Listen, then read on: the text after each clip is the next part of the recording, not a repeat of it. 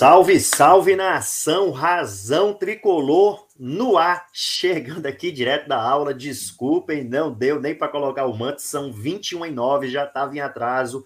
Daqui a pouquinho, quando o Josa ligar a metralhadora giratória, eu vou ali, tá? Inclusive, chegou encomenda nova, chegaram aqui algumas peças é, diretamente de Fortaleza. Ó, oh, Glória, Glória querida, obrigado aqui, deu tudo certo no envio. E vou escolher uma dessas peças novas para daqui a pouquinho a gente fazer o nosso balanço do leão com Josa Novales aqui no Razão. Muita coisa para a gente conversar, para a gente refletir, para a gente entender o que aconteceu, é, entender as perspectivas, os prognósticos, é, em que momento e de que maneira a gente se perdeu um pouco e o que fazer para reencontrar o caminho do progresso, o caminho do sucesso, tá bom? Depois da vinheta a gente começa com esse papo muito legal, com esse papo sempre muito produtivo nas nossas segundas-feiras, com ele, o queridinho da torcida tricolor, Josa Novales.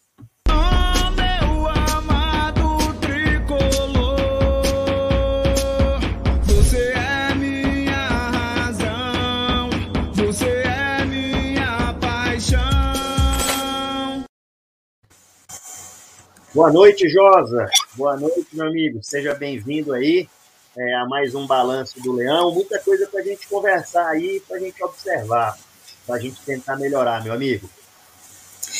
Boa noite, Yuri. Boa noite a todos aqui presentes no, no, no, no chat. Vamos falar bastante sobre esse confronto do Fortaleza, mas também sobre é, é, é é sobre o que foi um, um pouco esse jogo e sobre perspectiva para o futuro, né? Porque realmente a torcida do, do Leão ficou. É, eu percebi isso nas redes sociais, eu percebi isso é, de muita gente, ficou um tanto quanto é, é decepcionada. E, me parece que a decepção é, foi muito mais forte do que em outros momentos, né? Parece que ela sinaliza aí mais do que decepção, né? Até um pouco de falta de, de crença na possibilidade da equipe de se recuperar. Eu acho que dá para se recuperar sim. Eu acho que é, é muito possível. Foi um jogo realmente muito atípico né, em que tivemos um encontro de duas situações muito atípicas. De um lado, uma equipe de Fortaleza muito mal, e de outro, uma equipe do Atlético Goianiense muito bem. A gente, quando há uma troca de treinador e os jogadores se comportam dessa maneira, como foi o caso dos jogadores do Atlético Goianiense, a gente pode entender que algumas coisas estavam acontecendo na equipe, né? Além disso, a equipe do Dragão ela passou a ter um novo treinador, é, o interino Eduardo Souza, que é muito bom técnico, mas é muito bom técnico. Desses técnicos novos e promissores aqui no Brasil, é um dos que eu mais gosto. Né? Eu já imaginava presumir a dificuldade de Fortaleza, porque eu sabia do trabalho desse, desse interino. Ele é um dos grandes formadores dessas equipes é, do Atlético Goianiense. Ele forma a equipe, estrutura a equipe, entrega para algum técnico. Foi assim, por exemplo, com é, é, Gustavo Borges, né? o, é, é, é, que, que, chegou na equipe, não conseguiu ir bem na equipe, depois saiu, mas e, ele depois remonta essa equipe, entrega para Jorginho e assim por diante. E então é uma, uma, uma Cristóvão Borges, na verdade, não Gustavo Borges, desculpa. Então é um técnico realmente muito diferente, embora muito novo. E acho até que o Adson Batista, que é presidente do Dragão, já deveria ter pensado seriamente na possibilidade de colocar esse, é, é o Eduardo Souza como técnico da equipe de forma é, é, contínua. Então eu presumi essa dificuldade, eu presumi aquele comportamento da equipe do Dragão. Eu só imaginava que, em, em, embora fosse uma semana que ele é, é, tenha tido para treinar a equipe, eu supunha que aquele tipo de jogo que a equipe do Dragão exercera é, na Arena Castelão contra Fortaleza é, geraria um, um, desgaste muito forte no físico. O físico talvez ainda não estivesse de acordo com o comportamento dos jogadores em campo. Isso não aconteceu. O Dragão, portanto, fez uma partida excelente, acho que espetacular, enquanto, por outro lado, é, o Fortaleza fez uma partida realmente muito ruim, muito ruim, e precisamos muito conversar sobre isso para entender o que está acontecendo com esse Fortaleza, que é uma equipe, para mim, é, ainda é a sensação do Campeonato Brasileiro, mas está realmente deixando a desejar já algumas rodadas. Não é uma rodada, já algumas rodadas têm deixado muito a desejar, Yuri. É, pessoal já se manifestando aqui, o Eduardo Maranhão, que é nosso membro aqui, é, ele está fazendo observação sobre o LL, está é, tá falando também sobre as mudanças no ataque. Isso é uma coisa que realmente tem me chamado a atenção, porque o Fortaleza, Josa, ele tem nove atacantes. E o Voivoda tem mudado muito né, a peça de ataque e as mudanças assim acabam sendo forçadas por um mau desempenho, mas não tem dado tanto resultado nas mexidas, né? É, Fala-se muito que ah, o Robson caiu muito de produção, e de fato ele teve uma queda né, no desempenho. É, mas aí você substitui, como por exemplo, colocou o Elton Paulista. O Elton Paulista ele teve ali o gol que foi anulado, mas assim, é, falando tecnicamente, eu vi muita dificuldade de construção de jogo, né? Porque o Elton Paulista ele é um cara muito decisivo em curtos espaços, né? Ele tem Exato. um diferencial em espaços curtos e dentro da área. Agora, a saída de jogo ele até melhorou ali em algumas oportunidades, mas não é a peça, a meu ver, a tecnicamente mais adequada para um jogo de fora da área. E aí, quando eu vi o ataque, eu confesso para você, Josa, quando eu vi o ataque Wellington Paulista e David, eu fiquei a imaginar, será que o Voivoda está pensando no Atlético Goianiense totalmente fechado, que mal vai sair, que vai jogar por uma bola? E não foi isso que aconteceu. Porque se o Atlético Goianiense fosse jogar ali estacionado com o ônibus ali na sua área, é todo fechado e tentar uma bola outra. Não, mas o time fez transições, o time é, avançou linhas em determinado momento do jogo. E aí, quando o time avança linhas, o Elton Paulista tem que jogar, né? Ele tem que sair da área, ele tem que buscar jogo. E não é tanto ali, né, a do Elton Paulista. Então, eu sinceramente, assim, sou, todo mundo sabe, um grande fã do Voivoda, mas eu acho que a escalação não foi a melhor. É, inclusive também o Bruno Melo para aquela partida. Eu acho que a gente perde é, a identidade de uma equipe, que o Crispim é um jogador que tanto consegue fazer uma jogada por lado, mas principalmente também tem um associativismo por dentro, né? Ele consegue fazer o jogo associado por dentro, e o Bruno Melo não faz isso. A gente não espera isso do Bruno Melo. Eu acho que o Bruno Melo, numa composição defensiva, tem mais sentido mas o Fortaleza jogando em casa, precisando atacar. É, o Voivoda até mencionou na coletiva os cruzamentos do Bruno Melo, mas assim, eu fiz até uma enquete com alguns amigos, assim, ah, vamos, numa boa, tá? Vamos tentar relembrar o último gol de cruzamento do Fortaleza, o último gol do Fortaleza que teve um cruzamento do Bruno Melo. Sabe o que que um amigo me disse, Josa, sem citar o um nome? Ele disse: "Ah, cara, mas teve aquele do Leandro Lima em 2017 no primeiro jogo contra o Tupi. Aí eu disse assim: não, não, não, não, não. Ali não foi um cruzamento, foi um passe. Ele deu um passe voltando para o Leandro Lima fazer o gol. Então, não é a característica do Bruno Melo fazer cruzamentos é, para gols, né? Assistências com cruzamentos. Não é. Então, assim, eu confesso que eu não gostei muito da escalação. Eu disse isso com quem eu estava. Eu fui para o jogo em Fortaleza e eu disse isso com as pessoas que eu estava ali, que eu não tinha entendido bem, mas tá jogando tosso por qualquer um que esteja vestindo aquela camisa. Mas eu não entendi muito bem a escalação. É, e a peça de ataque realmente me preocupa, porque vai mudando, vai mudando e a gente acaba não encontrando um encaixe. Mas eu confesso para você, José, eu não sei a sua opinião, mas a gente pode também abordar isso aí. É, eu gostei tanto daquele 3-4-3 jogando com o Romarinho aberto na esquerda. O Edinho não jogou tanto assim, mas era um jogador que levava perigo ali, que se movimentava, que atraía marcação, é, e um jogador centralizado, né? Então, no caso foi o Henrique. Olha a gatinha aí, linda! É, até a gatinha tá querendo participar. que beleza, rapaz, muito bonita. É, mas, enfim, eu gostei tanto daquele 3-4-3, deu tão certo e de repente a gente não repetiu mais aquele ataque com tanta mobilidade que confunde a defesa adversária, né? Ô, oh, oh, Yuri, é, você tocou em vários pontos é, importantes, né? Mas muitos pontos mesmo, alguns que eu já abordei no vídeo que eu fizera e também que eu, é, é que eu gostaria de, de, de, de, de falar aqui nessa, nessa live. É, sobre a escalação, é, é, primeiro, quando você fala do Hélio Paulista, é, uma coisa é a gente ver o jogo é, na televisão, outra coisa é a gente estar no estádio para ver o jogo que a gente consegue é, entender melhor o que é a movimentação de um jogador. Claramente, o Wellington Paulista, de fato, tem essa dificuldade nessa movimentação. É um jogador é que, por mais que se esforce, é um jogador que cada vez mais, ao longo do tempo, quanto mais o tempo passa, ele vai reduzindo sim os espaços para ele jogar.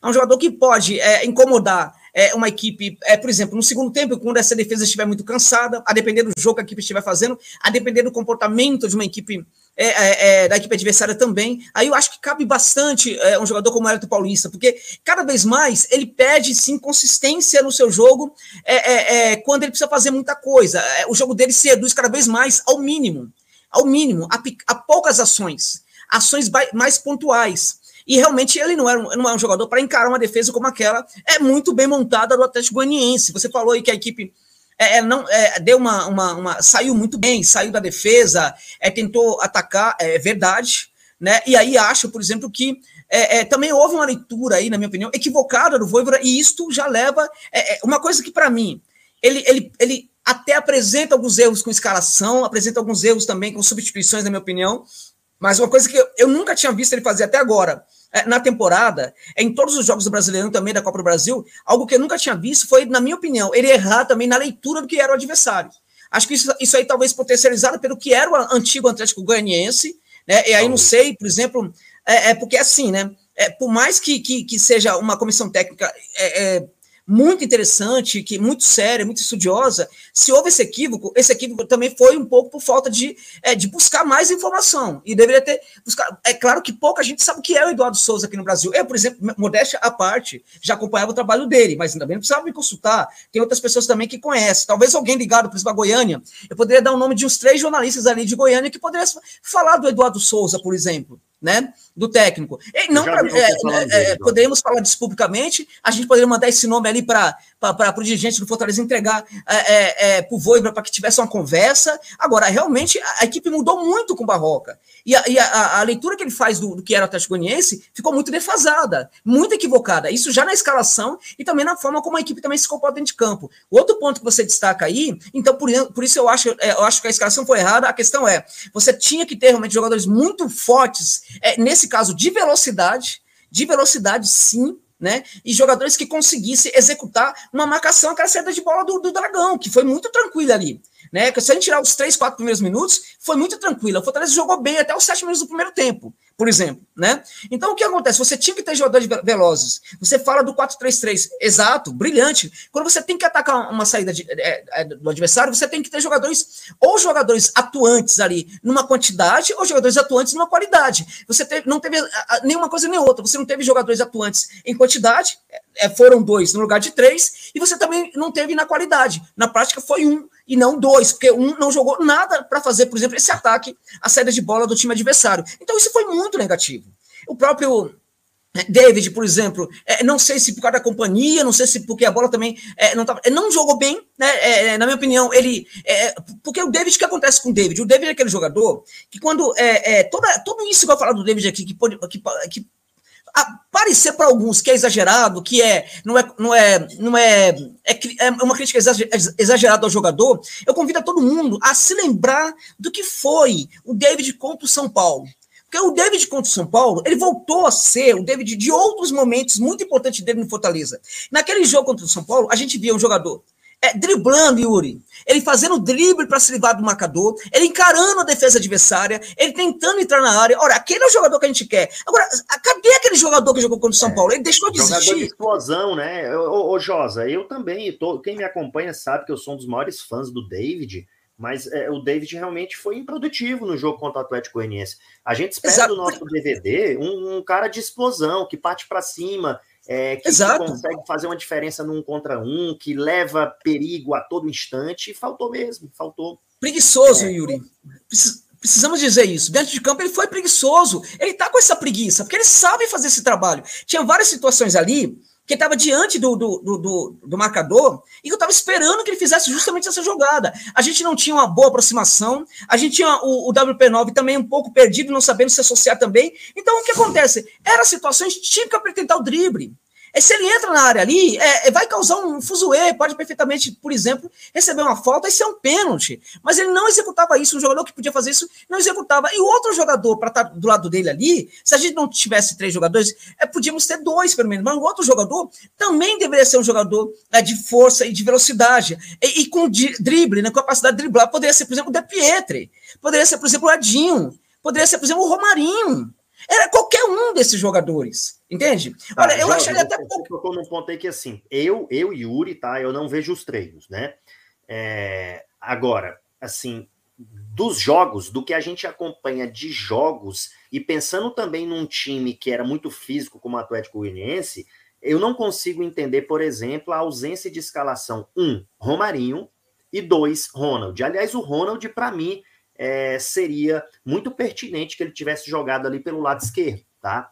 É, então, assim, esses dois jogadores eu realmente não entendo. Agora, já te colocando também no assunto aí, quem me conhece sabe que eu elogio demais a dupla Ederson e Felipe. mas ficaram devendo de novo. O Felipe é a segunda partida consecutiva que ele jogou meio desconexo, assim, né? Ele jogou um pouco disperso e o Felipe, quando ele vai mal, o time vai muito mal, né? O time já sente muito, porque a distribuição de jogo que ele dá com aqueles passes verticais é fundamental, até para a própria ultrapassagem do Ederson.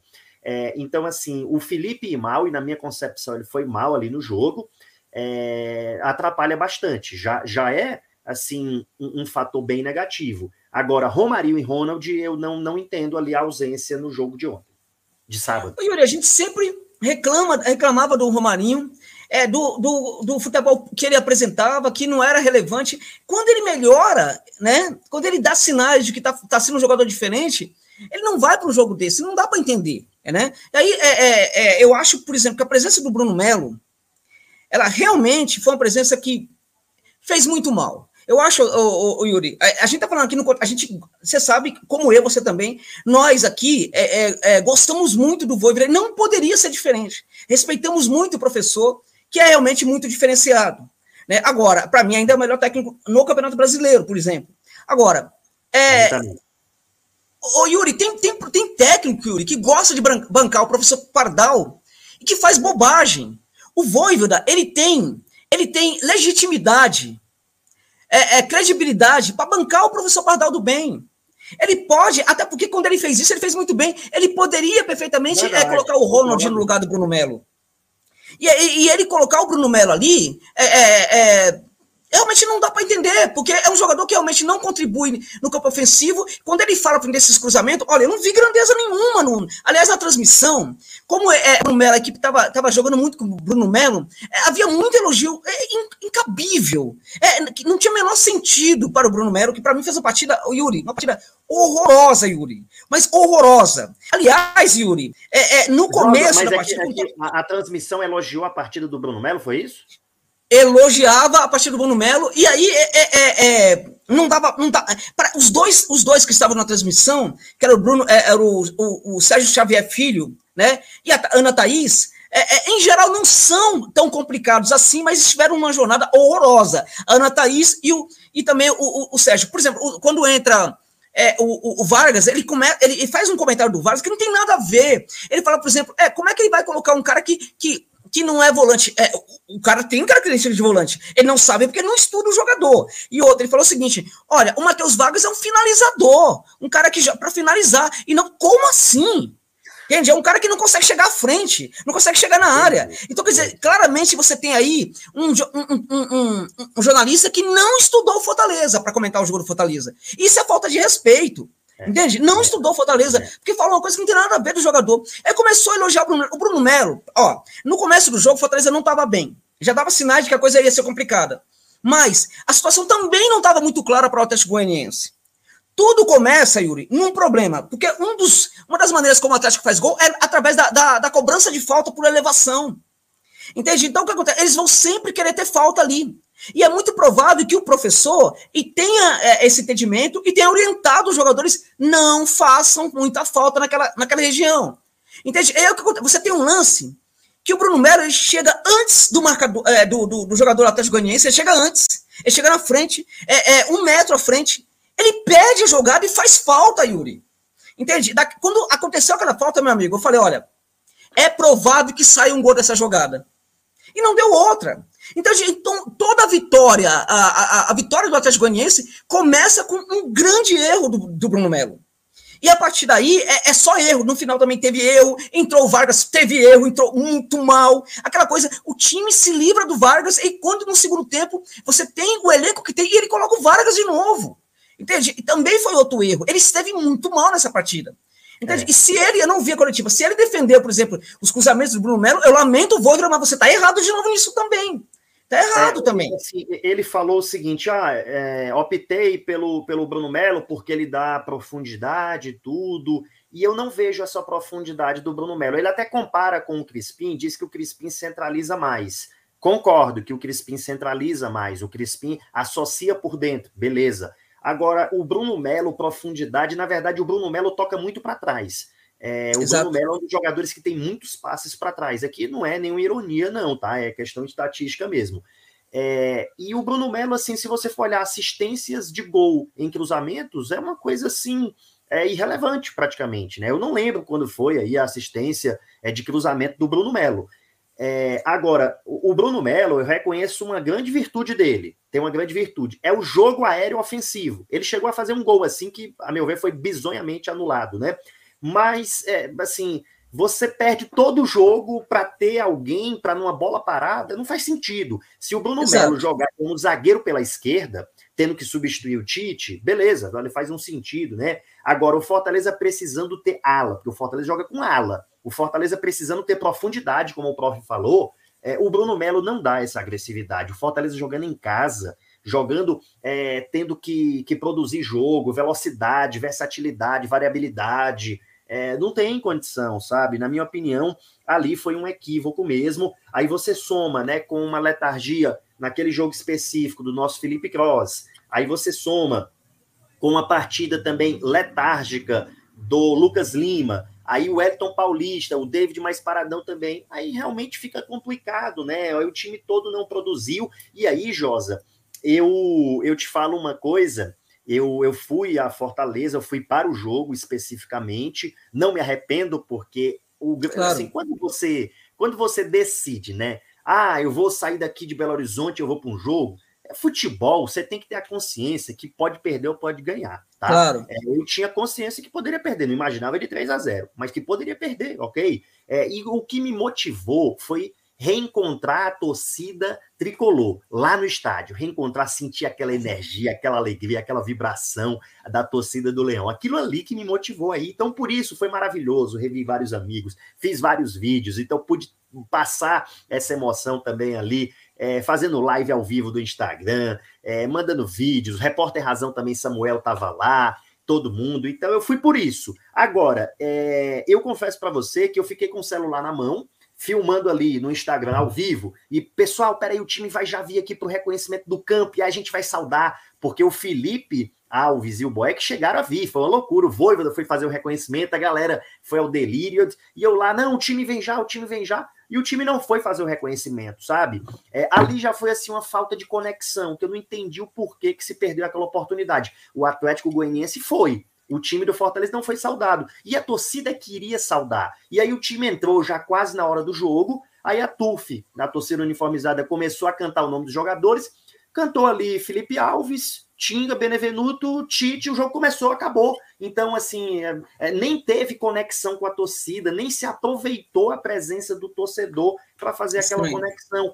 Pareceu assim, como se fosse mais um jogo sem torcida. Eu acho que é, é uma coisa pequena, mas esses detalhes pequenos eles se somam. Eu, eu não entendi o porquê é, dessa falta de associação ali com o espírito da torcida. Eu acho que faltou mais conexão, sabe? Faltou mais conexão. E aí entra no outro ponto, tá? Presença do torcedor, teve torcedor indo embora antes, teve torcedor vaiando. Eu respeito toda manifestação do torcedor, o torcedor tem o seu direito de reagir de todas as maneiras. E não somos iguais. Nós não somos iguais, somos diferentes. Eu fiquei até o final. Eu nunca vou embora antes quando tá perdendo, Josa, porque assim, eu acho que quando o time está perdendo e está chegando no final do jogo, é, eu tenho a oportunidade de ser testemunho ocular de um fato histórico, assim como Cassiano aos 47 e outras coisas mais. Então eu fico até o final, mas eu respeito o direito do torcedor. E aí teve torcedor também que vaiou é, durante o jogo, vaiou quando o jogador pegava na bola, eu respeito, respeito totalmente,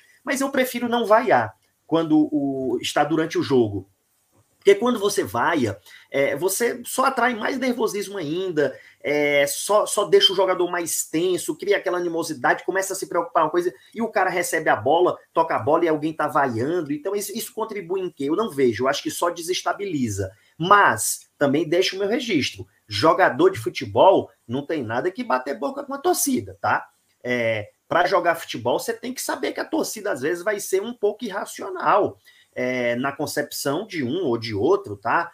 É, você tem que saber que vai ser muita emoção. Irracional que eu digo assim, no sentido de menos razão e mais emoção, né? Você tem que saber que vai ter mais emoção e não tem que bater boca. Você tem que ter a maturidade de ignorar. Então, as duas coisas aí, os dois registros. Josa, o Fabiano Silva, ele tá tocando num ponto aqui, ele diz assim, ó, é, em primeiro lugar, obrigado, Fabiano, pelo superchat. É, e ele diz: Josa, não consigo ver essa escalação sem olhar, às vezes, para controle de vestiário. WP na titularidade tem a ver? Até Lucas Lima, a qualidade de passe cair.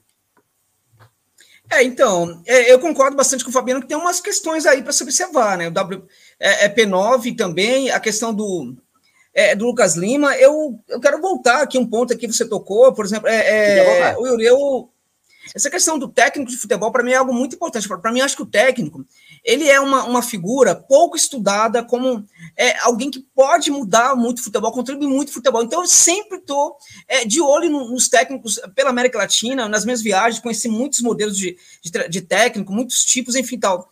Então, eu estou muito é, é, acostumado com declarações, e a partir daí, vou dizer uma coisa para você que pode surpreender, até de forma negativa, mas é, eu acho que o Voivoda, é, quando ele deu essa declaração e ele falou, por exemplo, dessa questão da profundidade, provavelmente ele já não estava sabendo o que estava acontecendo. Eu acho que ele também se perdeu um pouquinho no jogo, de tal maneira que, mesmo na declaração, talvez ele tenha ele ainda continuasse um pouco perdido. Porque quando ele fala, por exemplo, que o Bruno Melo, ele, coloca o Bruno Melo para aprofundar o campo, é muito estranho, porque você já tem o David para fazer esse trabalho ali naquele setor.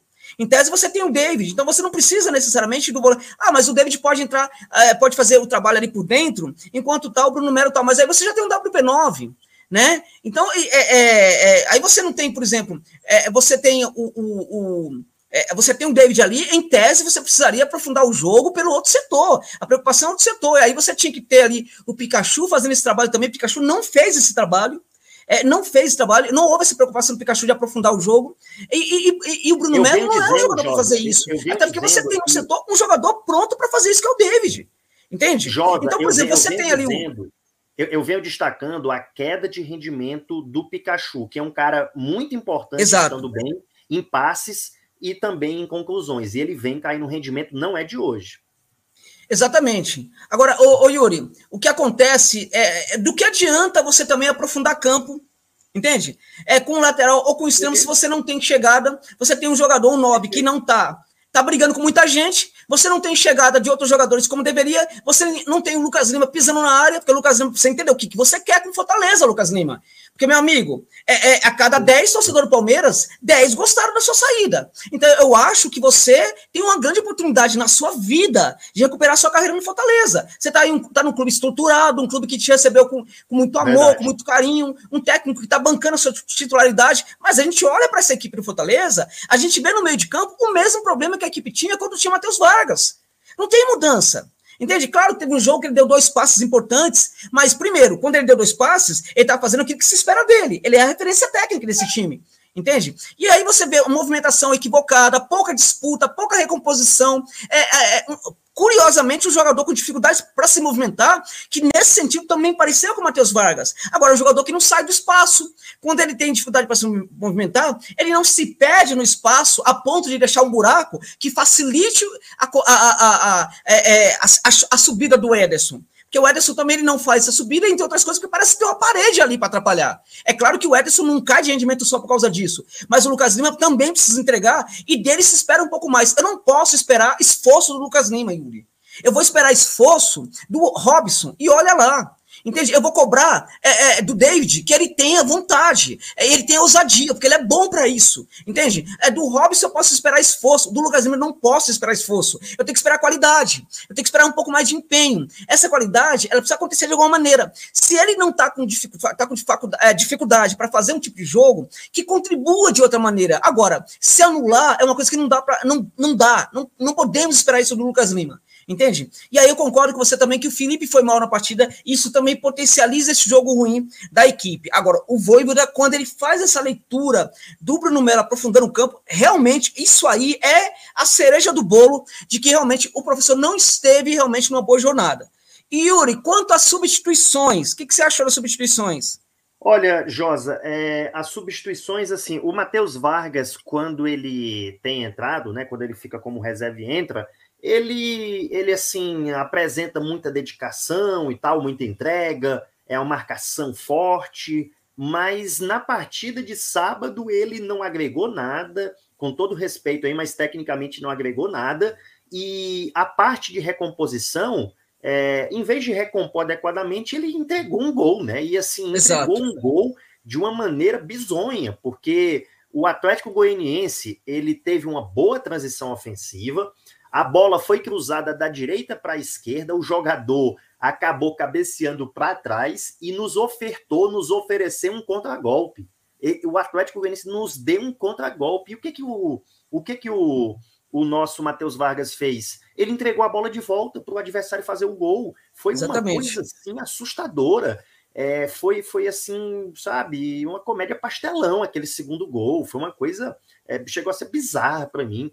Eu não, sinceramente, assim, não, não é crucificar por um por um, um, lance específico. Eu sei que o Matheus Vargas é um cara super dedicado, inclusive eu respeito muito por isso. Ele se dedica, se entrega muito, inclusive nos treinos aí, tem meu respeito, mas foi uma coisa, eu preciso dizer tecnicamente, eu não posso esconder a realidade, foi uma coisa tecnicamente lamentável aquilo ali. É, e aí ele colocou é, também, ele tirou o David e deixou ali o Wellington Paulista, eu também não entendi essa substituição, porque eu acho que é, de repente seria melhor deixar o David tirar o, tirar o Wellington Paulista, né? Colocou o Romarinho, o Romarinho deu mais mobilidade, e aí só justifica aquela nossa afirmação inicial, de que não dá para entender o Romarinho como reserva, né? O Romarinho com mobilidade. O Romarinho, Josa, muito confiante. A gente vê o Romarinho muito confiante no um contra um. O Romarinho tem Exato. ganho os duelos individuais pela confiança, então a gente tem que aproveitar esse momento do Romarinho. Agora, Yuri, é, uma questão aí é a seguinte: Uh, depois ele coloca o Igor Torres, e quando ele coloca o Igor Torres depois, ele denuncia da, também que ele tinha errado na escalação, é, é, na, nas substituições. Porque o Igor Torres, é, é enfim, poderia ter, enfim, é, ele vai tentar é, reajustar e não consegue. A questão também que se pergunta é por que, que o Pikachu não sai se não está jogando nada, né? É, é, tem lugar cativo? Não é para ter, porque também não está jogando. Entende? Nessa, nesse jogo, por exemplo, eu acho que ele poderia ter colocado o Romarinho no lugar do Lucas Lima. E aí, Yuri, de novo, professor, no começo do segundo tempo, professor, uma coisa que eu não consigo entender é por que, que no jogo contra o tá São Paulo. É, tá demorando. É, ele... Oi? Tá, tá, demorando a substituir o professor. Exato. No jogo contra o São Paulo, ele, ele substituiu na, depois do intervalo. E deu certo. E, e aí eu não entendo. É, é, por que, não, por exemplo, não, não, não, não experimentar no segundo tempo que não está funcionando? Esse, renovar os jogadores de lado. Coloca Edinho de um lado, coloca o De Pietro de outro para ver o que acontece. Né? E aí você, é, é, você fala do Matheus Vargas, que ele tem entrado no segundo tempo e tudo mais tal. Mas a questão é que há outras opções. Mesmo que o Vargas pode ser, possa ser um jogador interessante no segundo tempo, que entra e dá um combate, faz alguma coisa importante, tal, mas há outros. É, o Fortaleza já não é, não, já não é aquela equipe do começo que não tinha alternativas para trocar. Hoje há alternativas e nesse caso não se justifica, por exemplo, não fazer outras é, tentativas. Então, o Romarinho pode, poderia ter entrado ali pelo, pelo centro do campo, é, o De Pietri pelo lado do campo, o Edinho também poderia ter entrado. A Jos, o Edinho, de repente, não jogou tanto. Até hoje nunca foi bancado no jogo inteiro, para você ter uma ideia. Né? O De Pietri é, é, não voltou para a equipe mais. Né? Então, também fica complicado eu realmente não ser. entrou, viu, Josa? Eu gostei quando o De Pietro entrou. Exato, eu também gostei. Também Ali gostei. Internacional se mostrou um jogador insinuante, um jogador que partiu para cima. É, teve a expulsão, teve um lance, me chamou muita atenção, Josa, contra o Internacional. É, o, o Fortaleza com a menos, o De Pietro recebeu a bola contra cinco. Aí ele olhou para o lado, viu que ninguém chegou, ele disse: Vou partir para cima. Partiu para cima, passou por um, dois, três. No quarto, ele foi desarmado.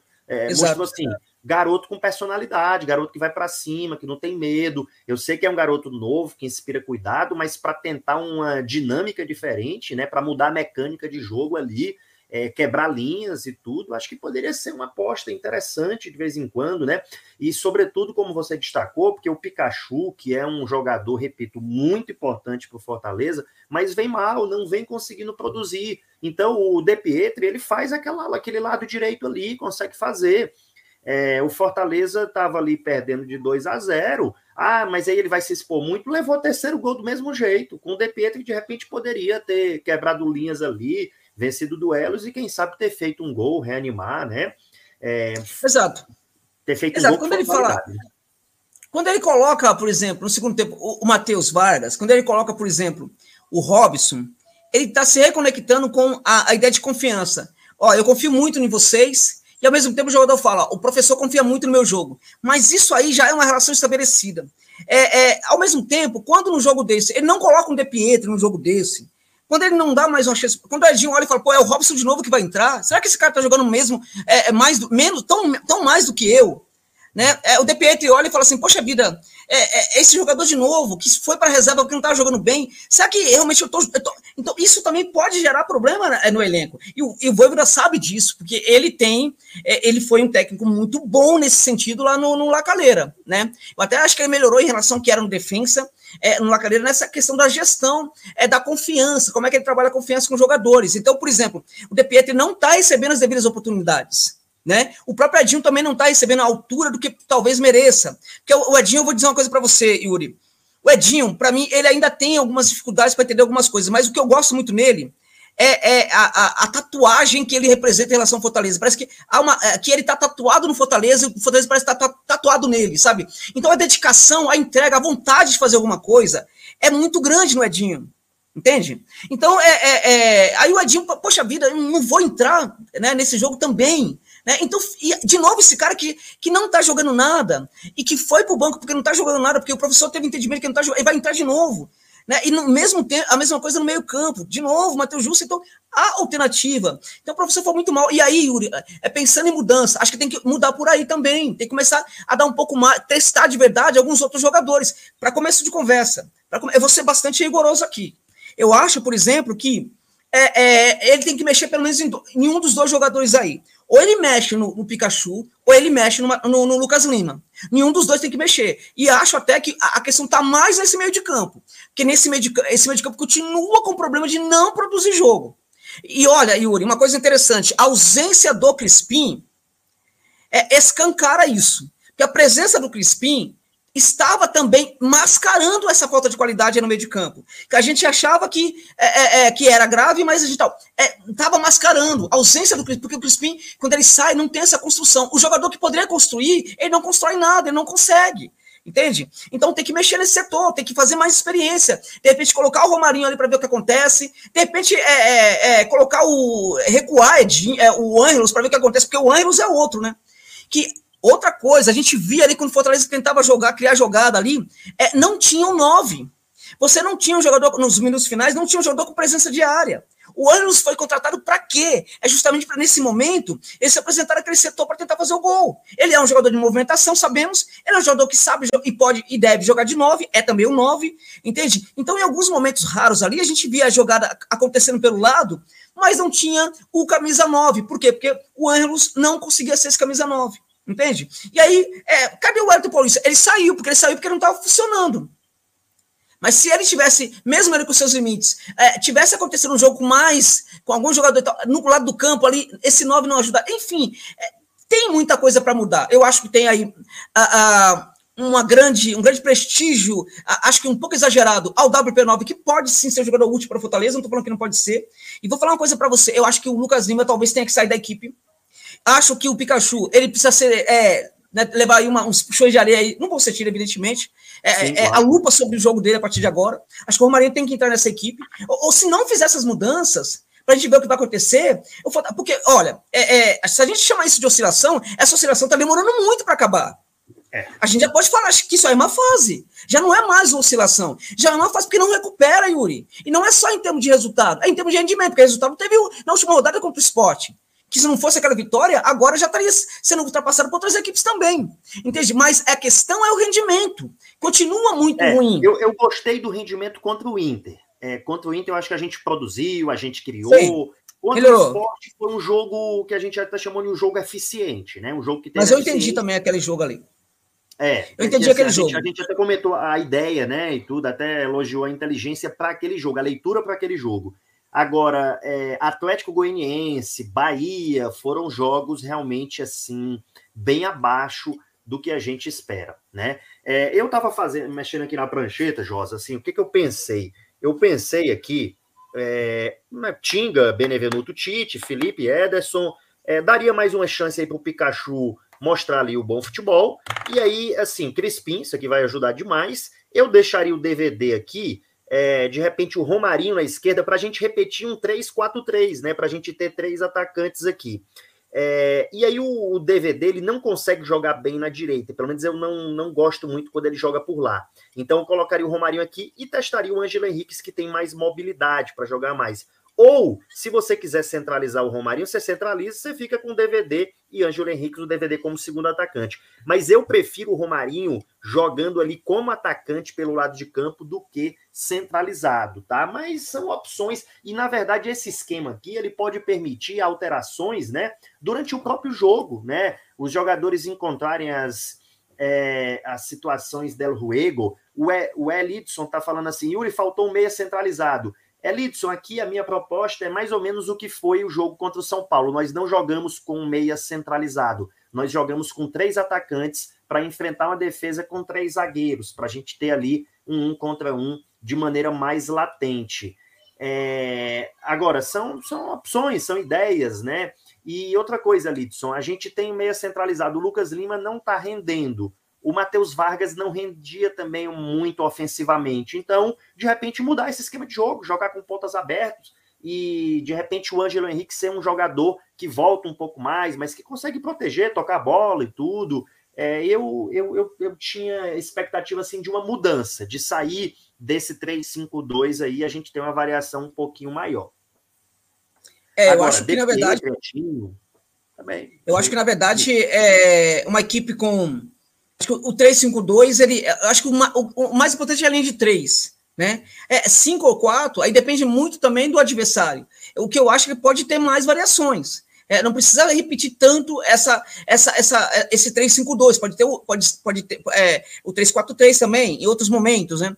O 3-4-3, quando você tem uma defesa, por exemplo, que. É porque, na verdade, o que, o que ocorre? O Fortaleza ele tem uma, uma, uma, ele tem uma forma de jogar em que ele tenta ter o controle, independente de ter a bola ou não né?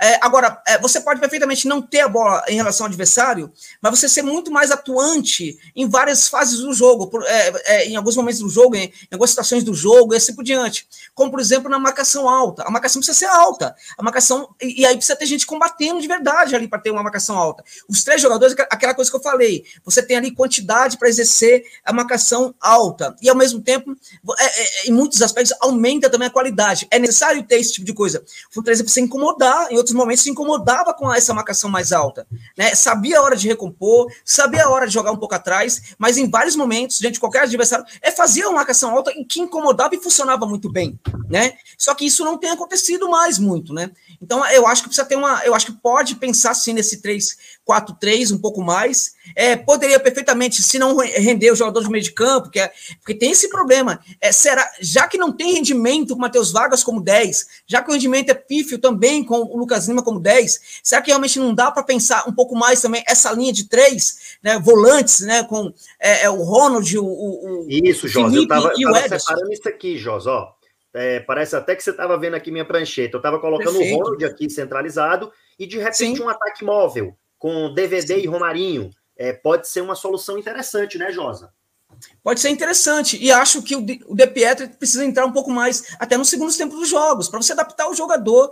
É, ficou a sensação de que ele é realmente um jogador diferenciado. A gente ficou com essa sensação na alma e nunca mais a gente conseguiu degustar isso aí. Né? Então a gente precisa degustar isso aí até para entender se é isso mesmo ou não. Entende? E precisa voltar. Porque a gente, a gente não vê treino, Yuri. A gente não consegue ver treino. O treinador, é claro que o Voivoda conhece, sabe muito mais o que está acontecendo do que todos nós, ele entende muito mais dos jogadores do que todos nós, e também ele pode, até por causa disso, também errar porque está muito próximo. Não é porque é, ele conhece muito mais que ele sempre vai acertar. Eu acho, por exemplo, que em alguns momentos ele erra, como a gente já falou aqui em outros momentos. Ele é grande técnico, é um técnico muito bom, mas também é, ele erra, ele é um ser humano e erra também.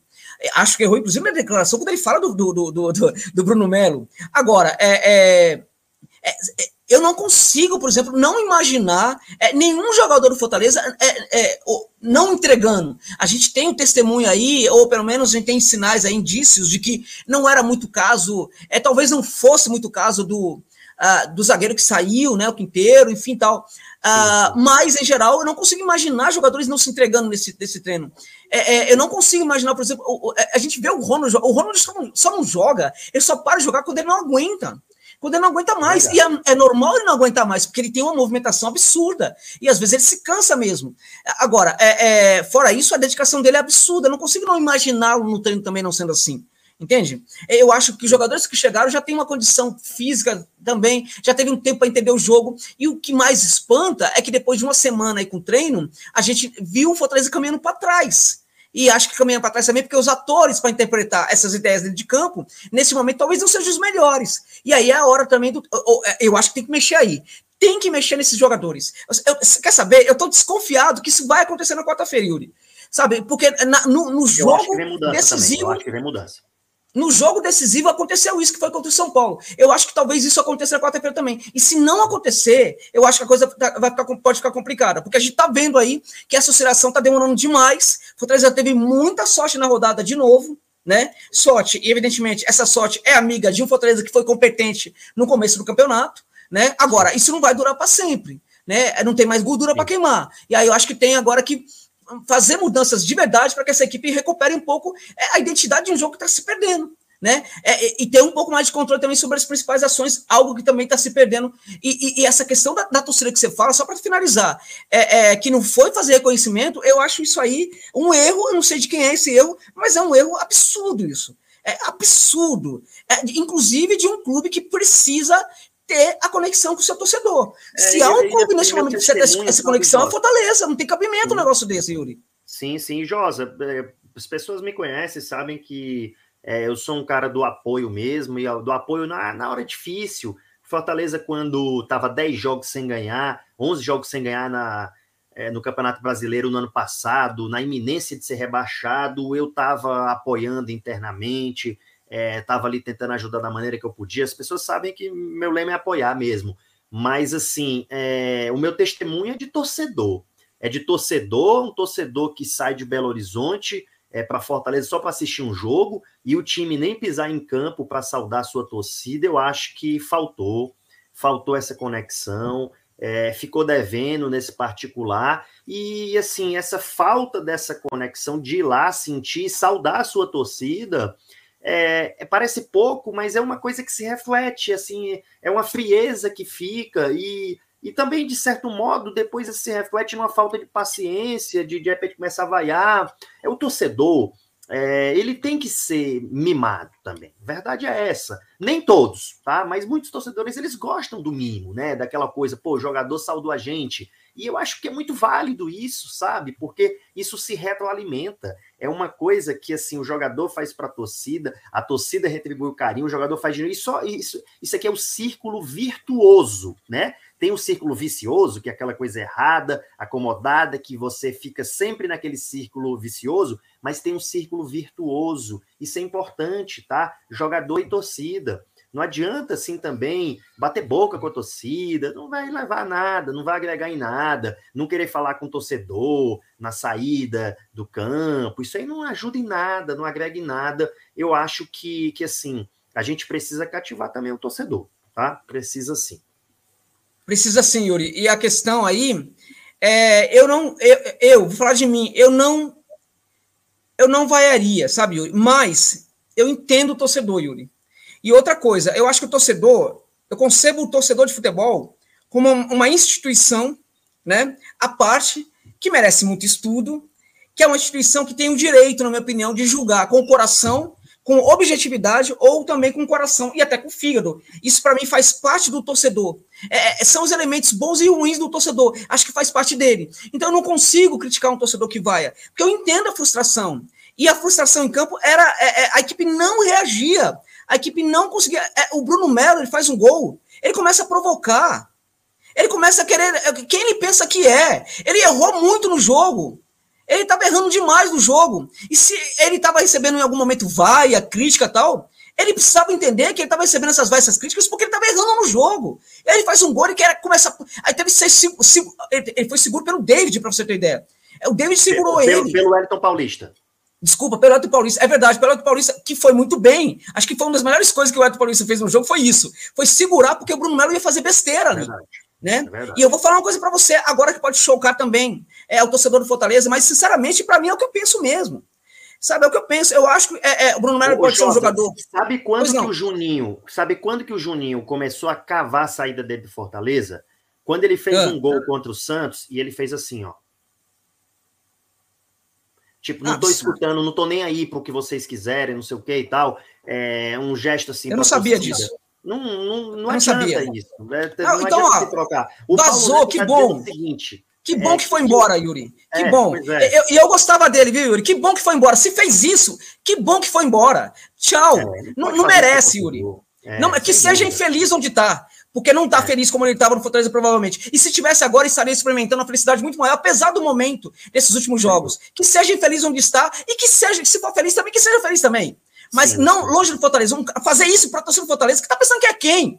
Olha, ó, Yuri, o, o, o, Bruno Melo, para mim, Yuri, é um jogador que ele pode ser último como defensor. Mas eu vou falar uma coisa muito séria para você. Pensando nas características dele, inclusive, ah, a incapacidade dele, inclusive, de ser um jogador diferente para algumas questões. Vou dizer uma coisa para você. Para mim, o, Felipe, o, o, o Bruno Melo, ele configura um Fortaleza do passado. Ele configura um Fortaleza da Série B. Não um Fortaleza que aspira uma coisa maior. Um Fortaleza que está se configurando para conseguir coisas maiores no cenário do futebol brasileiro. Chegar é, é, é, é alto na tabela, ir para as competições internacionais, lutar por título, que é o que está acontecendo agora na Copa do Brasil. O Fortaleza está lutando por título. Então, esse Fortaleza está se projetando para frente. Para mim, o Bruno Melo não simboliza isso. Ele simboliza um Fortaleza do passado. Ele simboliza um Fortaleza da Série B. Isso podem achar que isso é desrespeito do jogador, para mim é característica do jogador. É característica do jogador que, para mim, ele entrega pouco para uma equipe que precisa ter dinamismo. Entende? E aí, é, é, quando ele faz um gol, ele faz. E aí, olha o patético que foi. Ele provoca, provoca, provoca, e depois o gol é anulado. Entende? E é, é até nisso foi patético. Agora, quanto ao gol anulado, esse gol em especial aí, é, é, é, é, houve erros da arbitragem. A coisa de achar, por exemplo, que tinha um dedinho, a unha do dedinho, o mindinho do pé do jogador estava um pouco à frente. Parece que está mostrando aí que não teve isso, né? E também a questão uh, do gol ali, que foi é, é, do, de, de, que o, o WP9 atrapalhou o jogador. Isso foi um roubo, Yuri. A palavra disso é roubo. O árbitro roubou o Fortaleza. Eu não sei se ele roubou para o adversário, provavelmente não. Ele roubou porque ele deve ter algum. Não é possível. Né? Não é possível. Um, assim, pior... O histórico dele já denuncia, sabe, Josa? Eu não sabia. Ele tem um histórico já negativo. É, deixa eu só esclarecer para o Paulo Neto, ele está colocando Yuri Josa, boa noite. O Fortaleza noite, tem feito aquecimento no vestiário, não é de hoje. Não sei porquê, mas no Castelão é, foi uma péssima ideia. É esse o ponto, Paulo. Tudo bem que ele fizesse antes, mas o torcedor dele tá lá o torcedor veio saudar ele, o torcedor é, veio abraçar com, com essa época de Covid e aquele drama, né, aquelas preocupações, será que é, é um risco para mim eu ir para o estádio, será que eu vou contrair? E o torcedor, de certo modo, né, vai por essa paixão e a torcida nem vai lá, os jogadores nem vão lá saudar a torcida, entendeu? Então, assim, eu acho que nesse ponto fica, de repente, assim, é, um aprendizado, tá? Minha opinião é, para mim, desse jogo, um dos aprendizados ali é uma conexão maior com a torcida. Olha, a gente não tem que ter vergonha é, de nada que aconteça. Eu erro, o Josa erra, todo mundo erra. Claro. Para mim foi um erro não ter saudado a torcida, não ter tido uma conexão maior, não ter ido lá e agradecido assim a distância. É, para mim isso foi um erro e eu sinceramente espero que contra o Flamengo a gente possa ter essa oportunidade é, do, dos jogadores irem lá nos saudar. Eu coloco assim o nosso elenco sempre na mais alta conta. Sempre que eu encontro, eu fiquei lá até o final, porque eu tinha que encontrar com o Marcelo Paes para oficializar a embaixada Leões de Minas Gerais.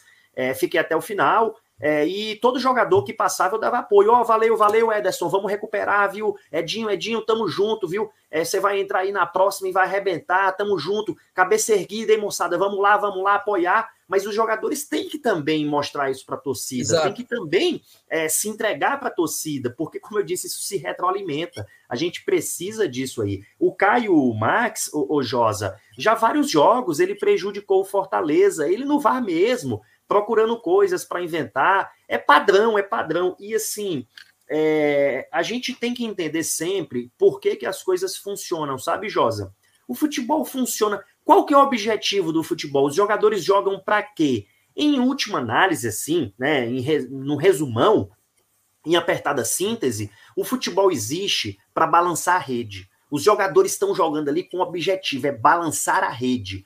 E sempre que a gente está falando de seres humanos, de vida humana, a gente vai ter divergências. Mas quando a gente tiver divergência, quando a gente tem dúvida, a gente tem que lembrar do objetivo do porquê existe. Meu amigo, você tem dúvida? Ah, é limítrofe. Não será que interferiu ou não interferiu? Não é conclusivo, valide a essência do esporte. A essência do futebol é gol, é bola na rede. Então pare de inventar. É, de, ah, mas eu posso interpretar que atrapalhou. Pode, assim como é muito factível, e para mim muito mais factível, dizer que não tem interferência nenhuma. Então valide o esporte e mais. O árbitro e o bandeirinha não deram. Aí você vai inventar lá de cima, Exatamente. parando, para poder Exatamente. dar um ângulo Ô, e tentar é, Yuri, você fala-. Para com isso.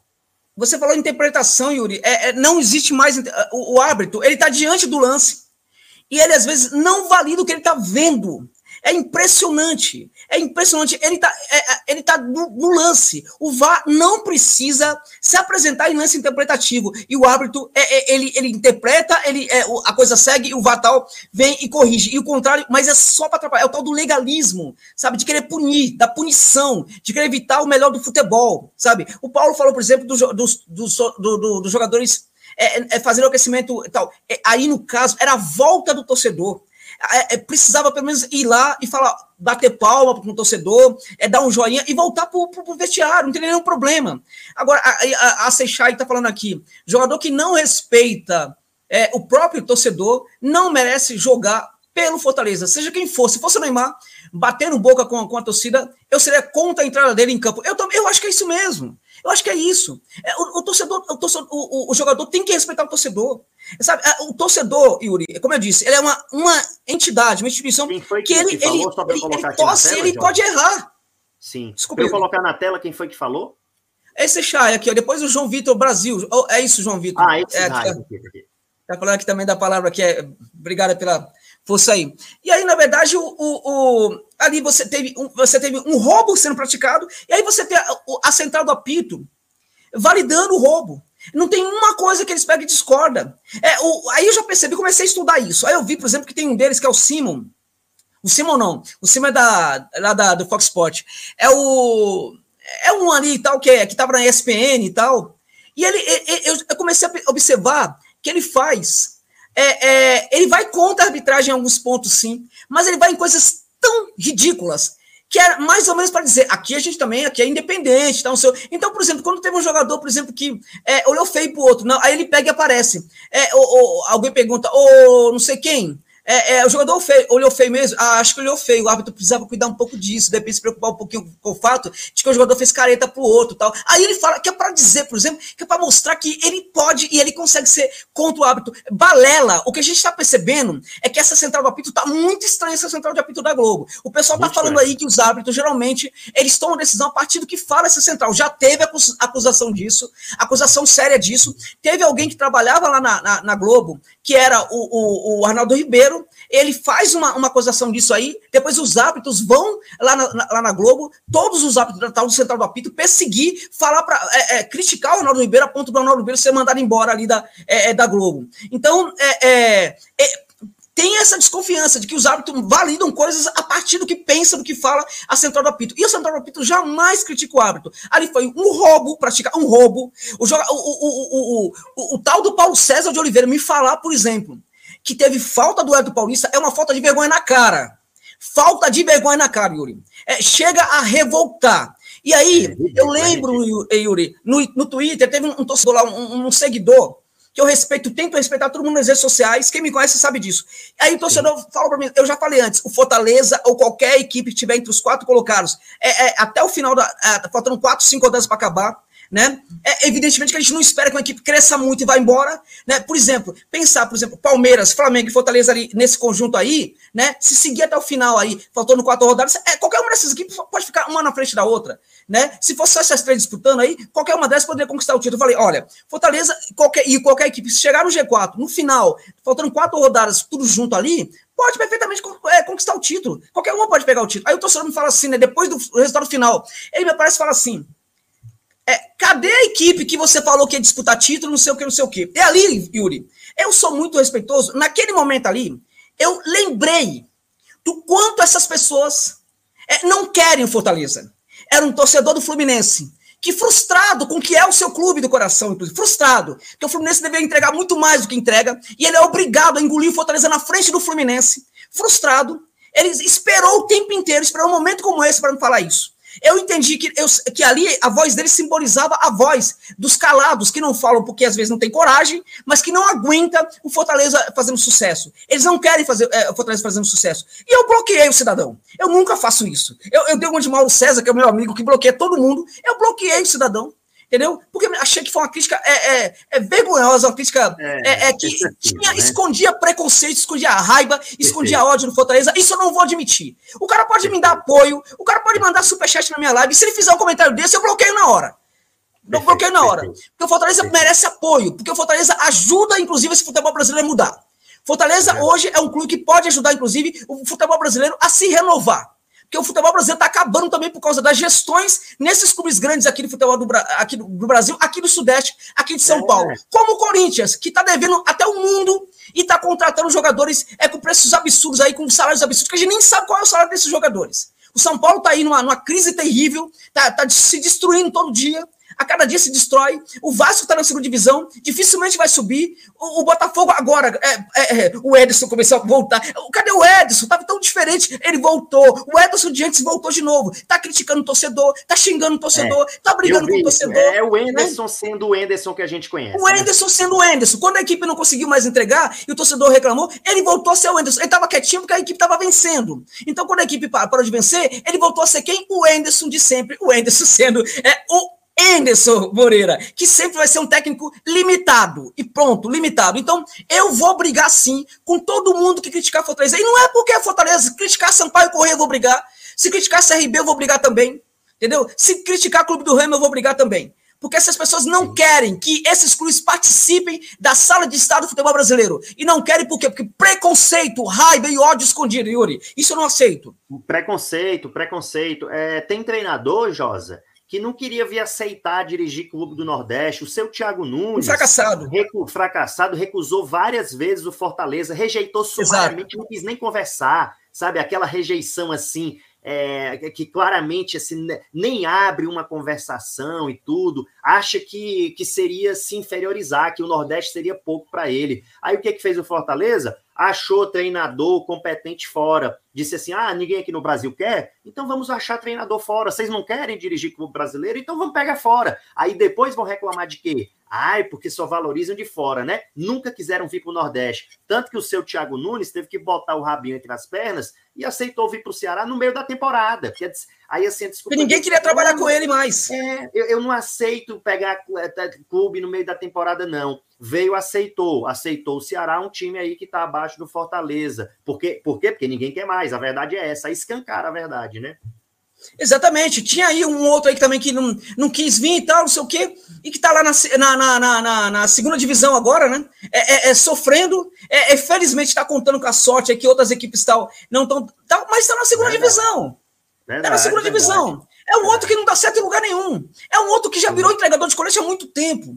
Entende? Há muito tempo deixou de ser um técnico decisivo, é um treinador de colete. E tem mais, se subir com o Vasco não faz mais do que a obrigação. Porque o Vasco tem o melhor elenco da Série B. O elenco mais caro, mais bem pago, com muita qualidade, tem obriga... A gente está perdendo isso de vista. O Vasco é obrigado a subir para a primeira divisão. Não dá para comparar o que gasta o CRB e o que gasta o Vasco. Não dá para comparar. Não é possível um negócio desse. A, a, grande campanha da Série B é a campanha é do CRB mesmo o Curitiba, que faz uma campanha espetacular, tem investimento ali muito maior, né? É, é, o Vasco tem obrigação, o Botafogo tem obrigação de subir. Né? O grande time da Série B é o CRB. Está acima até do Curitiba, na minha opinião. Entende? Então tem a obrigação de subir. Se o tal do Fernando Diniz, esse entrega, esse enganador do futebol brasileiro, se ele conseguir subir com o Vasco, não está fazendo mais do que a obrigação dele. E esse foi outro que disse não para o Nordeste, porque se acha muito bom. Está longe de ser bom e se acha muito bom. Eles estão comendo o pão que o diabo amassou. Um foi para uma equipe que está abaixo do Fortaleza, é, no, do Nordeste, e o outro foi para um time da segunda divisão. Parabéns aí os nossos técnicos brasileiros. É, sejam felizes. É, o João Vitor está perguntando aqui, Yuri, você que é da área do direito, Fortaleza pode ir ao STJD, o MP, pedir uma investigação desse senhor Caio? É, João Vitor, é o seguinte, é, todo aquele que se sentir lesado pode apresentar uma denúncia, certo? É, mas o que que o que que se observa? Toda ação ela tem uma consequência.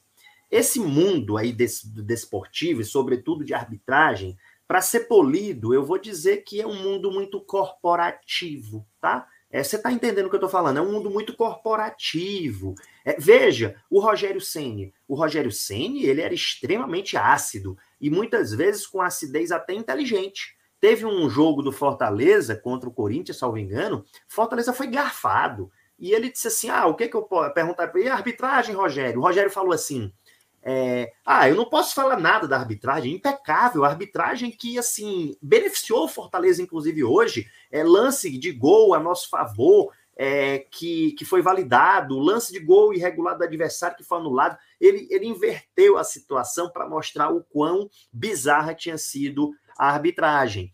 É, lembrou muito, sabe, naquela época de ditadura, aquelas aqueles subterfúgios como aquele cálice, né? que você colocava C-A-L-I-C-E, né, o cálice de uma planta, mas você queria falar sobre é, a mordaça, sobre calar alguém. É assim, uma estratégia muito interessante. Mas o Rogério Ceni de tanto bater, o Fortaleza, ele, pelo contrário, ele continuou sendo claro e reiteradamente perseguido pelas arbitragens. As arbitragens melhoraram um pouco depois da saída do Rogério Ceni, tá? mas é, são muito estranhas as arbitragens ainda contra Fortaleza. É, quando a coincidência de erros ela aponta mais para um lado do que para outro, tá? É, isso revela alguma coisa, porque geralmente você tem um equilíbrio, né? Ah, eu sou prejudicado numa, sou beneficiado na outra, mas o Fortaleza, se você fizer aí nesses três anos de Série A um balanço, né? Um balanço da arbitragem com Josa Novales, você vai ver aí um balanço extremamente desfavorável ao nosso querido Fortaleza. Então, meus amigos, é, é, possível, é possível fazer, mas isso tem que ser muito cuidadoso. Eu acho que em alguns momentos, como esse do Caio, assim, já chega a um extremo, porque é pelo menos a terceira partida que ele prejudica decisivamente o Fortaleza, eu acho que já vale a pena um ofício, é, já vale a pena cogitar de um ofício em que conste ali os fatos objetivos que aconteceram e que mostre ali, que revele uma suposta animosidade, né, ou uma ausência de clima, que é ruim até para arbitragem, porque o Caio apitando, seja em campo ou no VAR, uma partida errando, é, já se começa a ter uma fundada suspeita sobre outros atributos da sua personalidade. É, isso não é legal. O futebol mexe com muita paixão, muita emoção. Então eu acho que é até prudente, sabe, que a CBF evite a escalação desse senhor para jogos do Fortaleza. Para mim, ele é persona não grata no Fortaleza. É, realmente Ô, é. E, e uma mas coisa aqui que eu queria. Né, eu vou te passar a palavra se você quiser comentar isso, mas outra coisa que eu queria falar sobre o aspirantes é, a gente perdeu de 1 a 0 ali num jogo que a gente perdeu muito gol e acabou é, levando um gol é, no final, naquele primeiro jogo da semifinal do Brasileiro de Aspirantes. E jogadores que a gente de repente poderia pensar ali, eu, talvez o próprio Natan, né, um jogador que eu queria muito ver atuando ali pela ala esquerda, justamente onde a gente tem essa Crispim dependência. É, é, é eu acho, eu acho que, que, que é, é, dá para reverter, foi, é, é, foi só uma zero, né? Acho que é, o que deu para perceber, dá, e dá para perceber claramente, que é um conhecimento do que é o jogo do adversário. Aliás, né? Coincidência, o adversário, né? É justamente o adversário ali que vai que, que Fortaleza vai ter na, na semifinal, né? É, e aí eu acho que é, no próximo domingo dá para reverter ainda. E, sinceramente, eu confio. Quando a gente olha para as campanhas das duas equipes, a gente percebe claramente que quem jogou mais, né, na, na até agora no campeonato, e eu acho que dá para reverter. E, sinceramente, é, é curioso que é, é, no momento decisivo, justamente o momento também que muitos holofotes vão para os jogadores, né? Então é muito importante que é, aqueles que olharam para a equipe nesse momento e não viram muita coisa assim, se lembre que esse, esse muita coisa apareceu antes também. Agora eu acho ainda que dá para reverter no, na, no próximo domingo. É, no próximo domingo vai ser às 15 horas o jogo. E acho que, que tem condição de sim de reverter, Yuri, esse jogo aí. É, perdeu muito gol? Perdeu. É, acho que o Natan pode ser esse jogador interessante. Acho que o Natan pode ser, podia é, é, já ter, na minha opinião, já está no elenco, inclusive, uh, já que não há um, um, um ala esquerdo reserva, né?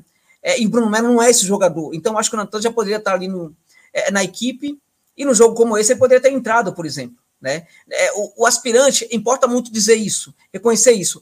É, é, ele é importante, ele é bacana, mas ele tem que ser visto justamente para é, é melhorar, né? para uh, gerar capacidade aí, é, e alternativas para o elenco principal. Então, não, não precisa ficar pensando em título necessariamente. Né? Então, o Natan poderia estar no elenco principal já. E outra coisa, se o Fortaleza conseguir é, superar o, o seu grande adversário, o arquival, né, o Ceará, ok, se não, não, não, superar e não passar de fase, é, isso não vai mexer com o que foi esse trabalho espetacular, e espetacular é a palavra, Yuri, espetacular dos aspirantes do Fortaleza até agora, uh, nessa temporada. E muitos jogadores interessantes poderão sair daí sim, inclusive o Natan. E os zagueiros, né, outros zagueiros ali, outros defensores também. Perfeito, perfeito. É, deixa eu agradecer aqui o Mamed Neto aí, mandou o superchat. É, e ele está externando a gratidão ao Bruno Melo, maior lateral artilheiro do Brasileirão. E é. agradecer também o Ricardo Costa. Boa noite. É nítido o incômodo que alguns comentaristas têm de ver o Fortaleza no G4, sem dúvida. O Josa já falou muito sobre isso. E sim, atrapalhar o Fortaleza por meio do VAR é possível, não tenho nenhuma dúvida, não tenho nenhuma dúvida. É, o Vladimir Almeida também é, que mandou superchat, Nordeste tem que declarar independência. Aí é um tema é um tema complexo, né? Mas assim, o Nordeste tem que ser respeitado. É, o nosso país é um país de dimensão é, continental, né? E todas as regiões têm a sua importância e não admite, nossa Constituição não tolera discriminação entre as regiões do nosso país, viu? Embora sistematicamente não haja esse respeito por todos. Há muita gente que respeita na mídia alternativa, né? Principalmente o Josa, que dá exemplo, que é uma referência para todos nós mas infelizmente ele não é a regra, tá? Ele é a exceção, infelizmente. Mas é isso, né, Josa? Expectativa para a próxima rodada, eu queria que você fizesse aí para a gente terminar, Josa, uma análise é, do, do Fluminense. Assim, o que, que a gente pode esperar? Como é que está o Fluminense? Como é que você enxerga as possibilidades, o caminho para o Fortaleza, de repente, contra o Fluminense, Josa? Então, uh, esse Fluminense, para mim, é uma equipe, é, é uma equipe bem estranha, né, muito estranha mesmo. É, quando espera-se que ele não vai conseguir jogar, ele joga. É no jogo contra o Bragantino, teve uma mudança ali, que para mim é uma mudança até forçada de, de, certa forma, que foi a presença do Calegari. É, o Calegari, para mim, é o melhor é, lateral que tem o Fluminense, lateral pela direita que tem o Fluminense. É, é muito provável que volte o Samuel né, para o jogo. Agora, é, o Calegari, para mim, importa muito, porque ele, ele gera uma, um trabalho legal no corredor, tanto defensivo como também é, de, de, chegar um pouco mais à frente. É... acha que o Samuel Xavier volta? É, é, volta. Eu acho até que ele não é um lateral ruim, pelo contrário, é um bom lateral. Não, é bom, é, é bom jogador. É bom ele jogador. é nojento com Fortaleza, sabe? Ele, quando jogava no Ceará, era meio nojento mesmo, assim, implicante. rançoso dentro de campo, sério mesmo, ficava tentando arranjar confusão, mas eu tenho que reconhecer que tecnicamente é um bom jogador. Sim, e, e, e acho que é, é, é, o Fluminense tem dois bons laterais no caso, porque o Calegari, para mim, é até melhor, né? Mas não, ele não é bancário porque ele é jovem e o Samuel Xavier é, é, é, mais velho e veio de fora. E lá no Fluminense, ninguém valoriza muito os jogadores da casa, coloca porque é obrigado, senão não colocava para jogar. E, e aí, por exemplo, tem um jogador desses que está fazendo muita diferença, que é o Luiz Henrique. Né? O Luiz vai, vai gerar um jogo muito acelerado pelo lado é, é, direito do campo, né? vai pressionar bastante ali o setor esquerdo da defesa, justamente o setor esquerdo da defesa do, do, do Fortaleza. Né? Então, é, é, eu acho que isso aí é um pouco preocupante, né? Tem que gerar ali uma, alguma proteção, é, tem que ter uma atenção maior, porque a gente vai ter de volta ali o, o, Luca Crispim, né, que é um jogador que, é, que faz um trabalho fantástico, e até em função de todo o trabalho que ele faz, ele não pode ser responsabilizado se a marcação não for tão boa para aquele setor. Então, eu acho, por exemplo, que é o caso dos volantes ajudarem um pouco mais, né? É, a proteger aquele setor também. A, a é, o, o, Tite, no caso, ali também fazer alguma coisa, enfim. A, eu acho que ali é necessário muito importante se preocupar com esse setor. O Luiz Henrique está jogando muita bola. É, é, claro, sempre se preocupar com o jogo aéreo do Fred, né? Também, de novo, aquela história. Né? O Fluminense também é uma equipe, assim como foi o, outro rival, uma equipe que também tem feito gols na bola parada. É, é um jogo acelerado, gols de contragolpe e gols também na bola parada. A bola parada é, aérea, né? É muito importante nesse Fluminense também. Então, bom não fazer muitas faltas também. Agora, eu acho, por outro lado, que é um time que tem alguns problemas ali. Embora eu goste muito do Caio Paulista, né? É, é, é, eu acho, por exemplo, que quando ele está apoiando, eu vejo um problema ali no setor é, esquerdo do apoio, né? No caso ali da, da defesa do Fluminense. Acho que pode jogar um pouco por ali. Mas, sobretudo, no caso do Fluminense, especialmente no caso do Fluminense, eu acho que vale muito a pena tentar fazer um jogo por dentro. É um jogo que Fortaleza vai precisar muito do Ederson, ou muito do cara que jogar ali, se for o 10, por exemplo, né? É, o Lucas Lima ou outro ali, vai precisar jogar muito. O Fortaleza vai ter muita eficiência contra o Fluminense se conseguir ter jogo pelo corredor central, Yuri. Se conseguir jogar por ali, eu vejo muito problema, eu vejo um buraco ali na, no Fluminense, ali naquele setor.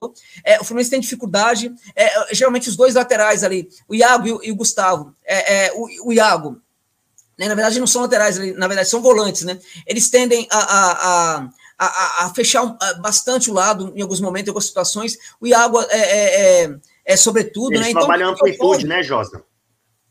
Oi? Eles trabalham em amplitude, né? Exatamente. Então, aí no caso, eu, exatamente. Então, no caso, eu acho que dá para trabalhar com esse jogo um pouco mais por dentro aí também é, do, do, do Fluminense. E aí tem a jogo. A ultrapassagem é jogo do Ederson é importante, né? O Ederson, de repente, ter o Ronald ali no meio pode ser importante, né? Um jogador de muita movimentação por dentro também. É, é realmente um caminho aí a se pensar. E ter, um, e ter atacante de mobilidade, né?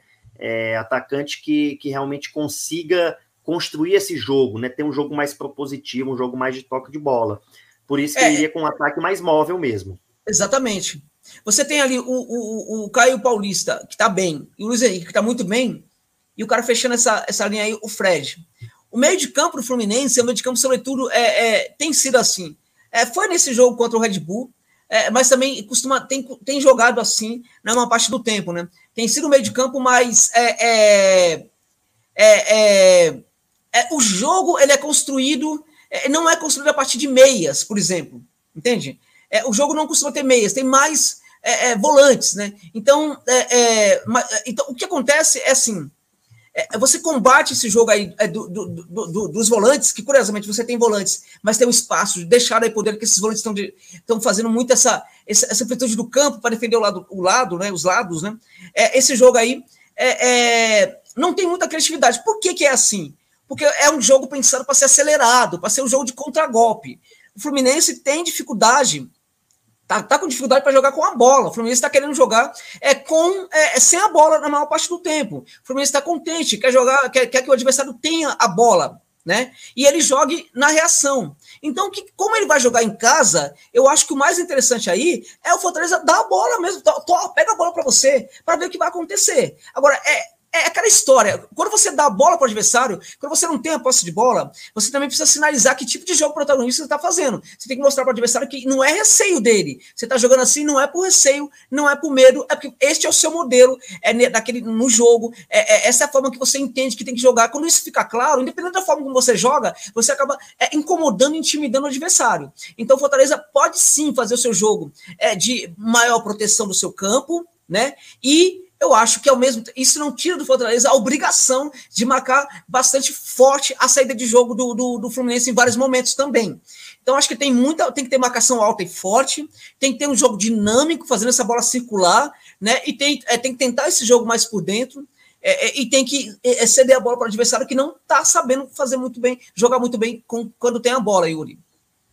Perfeito. É isso, Josa. Então, pessoal, Agradecer aí, é, realmente, final de semana tivemos uma atuação que não foi boa, mas Fortaleza precisa ter a cabeça no lugar. Esse Fortaleza, ele também surpreende, né?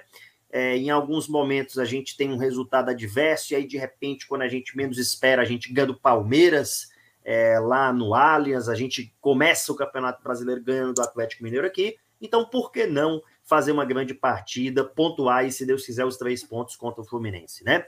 É, eu acho que, assim, fica difícil a gente imaginar um Fortaleza jogando naquele mesmo ritmo, naquela mesma voltagem de sábado, porque eu acho que foi uma voltagem muito baixa, né? É, foi uma dinâmica ali, é, assim, muito baixa também. O Fortaleza não entrou numa rotação tão acelerada. É, e como o próprio Voivoda já disse em algumas coletivas, é, o Fortaleza tem na intensidade o seu diferencial. Quando perde a intensidade, é só mais uma equipe ali que entra na vala comum e dificilmente vai ter grande sucesso. Então, essa intensidade precisa ser retomada com todo vigor e com todo entusiasmo.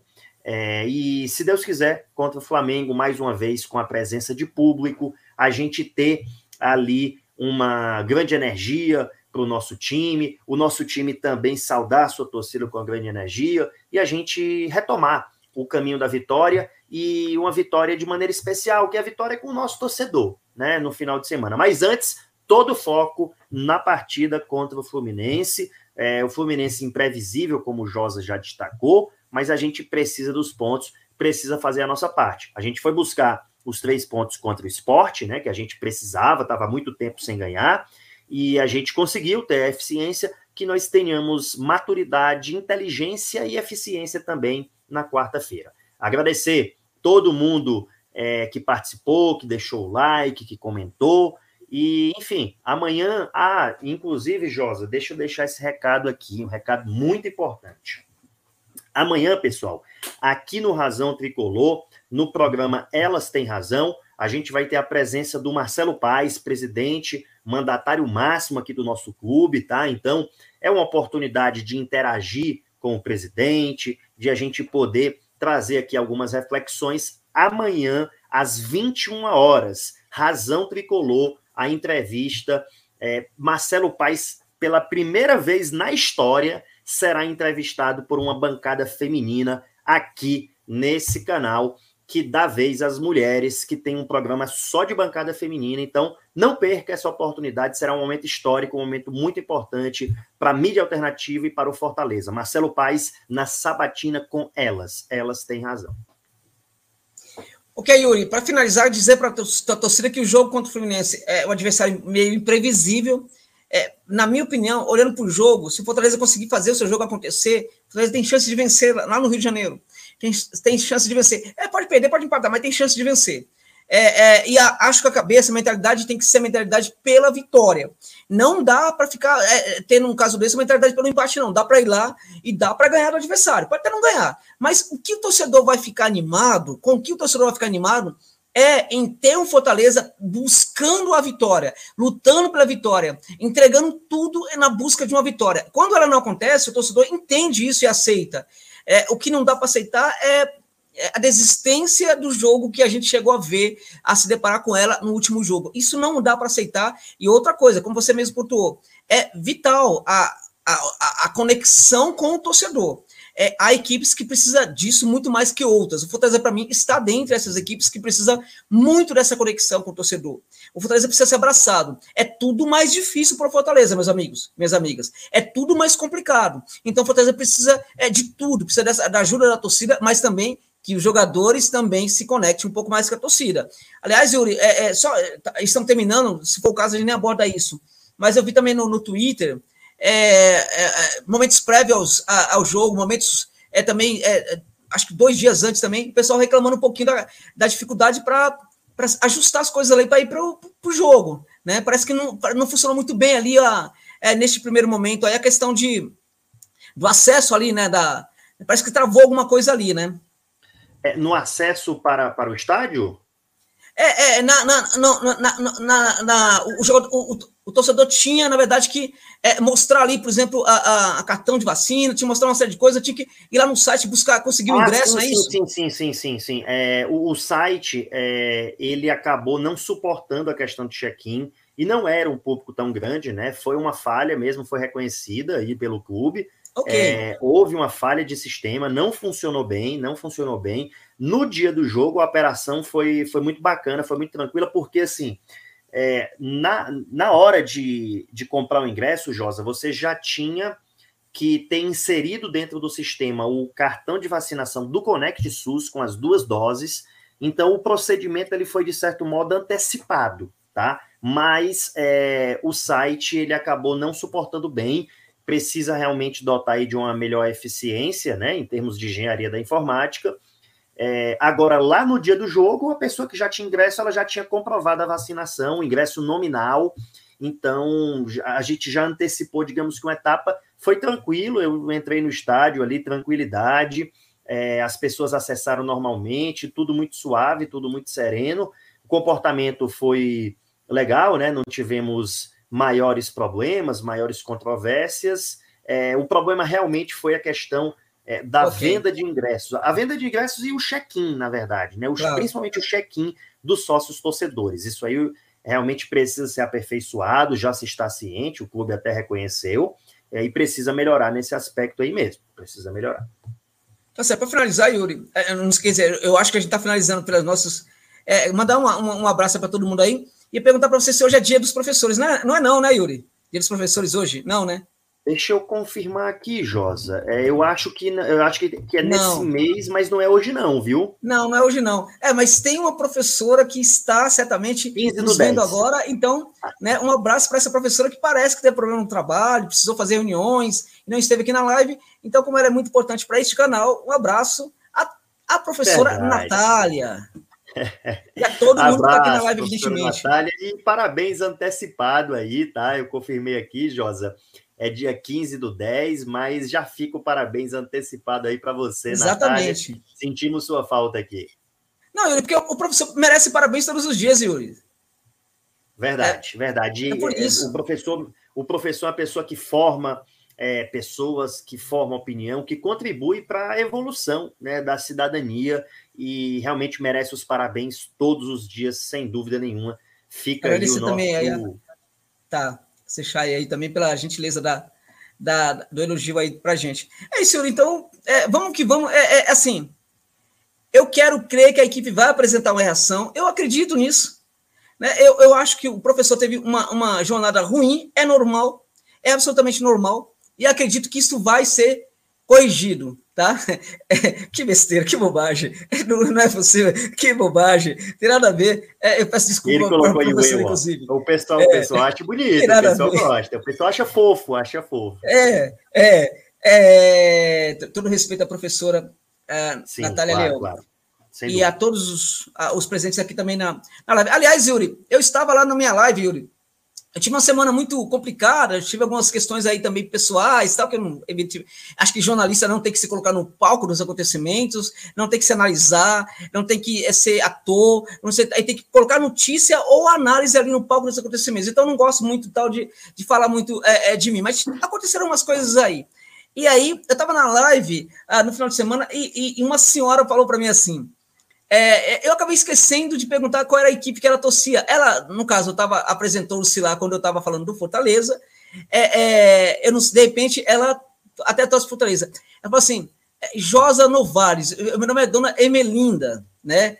Eu estou aposentada, eu me aposentei, e desde que me aposentei, é, o seu canal para mim é uma grande diversão. Você contribui muito para que eu me divirta na minha aposentadoria. Aquilo ali salvou minha vida, Yuri. Eu estava tão mal, Yuri. Eu estava tão mal, meu amigo. Eu estava mal demais. Aquilo ali salvou. Salvou completamente o final de semana. Como é lindo, como é maravilhoso uma, uma coisa dessa. É uma pessoa que falou para mim: eu me aposentei e você passou a ser uma alegria da minha vida. O seu canal tal passou a ser alegria na minha vida, na minha aposentadoria. Que coisa linda. Um beijo aí para dona Emelinda e também um beijo e um abraço para todos os participantes aí do chat, evidentemente. Perfeito, perfeito. Josa, é, então é isso. É, só, só respondendo aqui, o Fabiano colocou assim: Uri, tu é professor e não sabe teu dia. Rapaz, Fabiano, é tanto dia, é tanta coisa, não é porque tem um dia de tudo, sabe? Tem um dia de tudo. Pra você ter ideia, tem, tem um dia do juiz, aí as pessoas mandam lá para mim lá. Aí tem o um dia do juiz do trabalho. Aí tem assim, ah, o dia do profissional do direito. Aí tem o dia do professor, ah, o dia do professor do direito, do professor do direito. Rapaz, é tanta coisa que é como o Josa disse.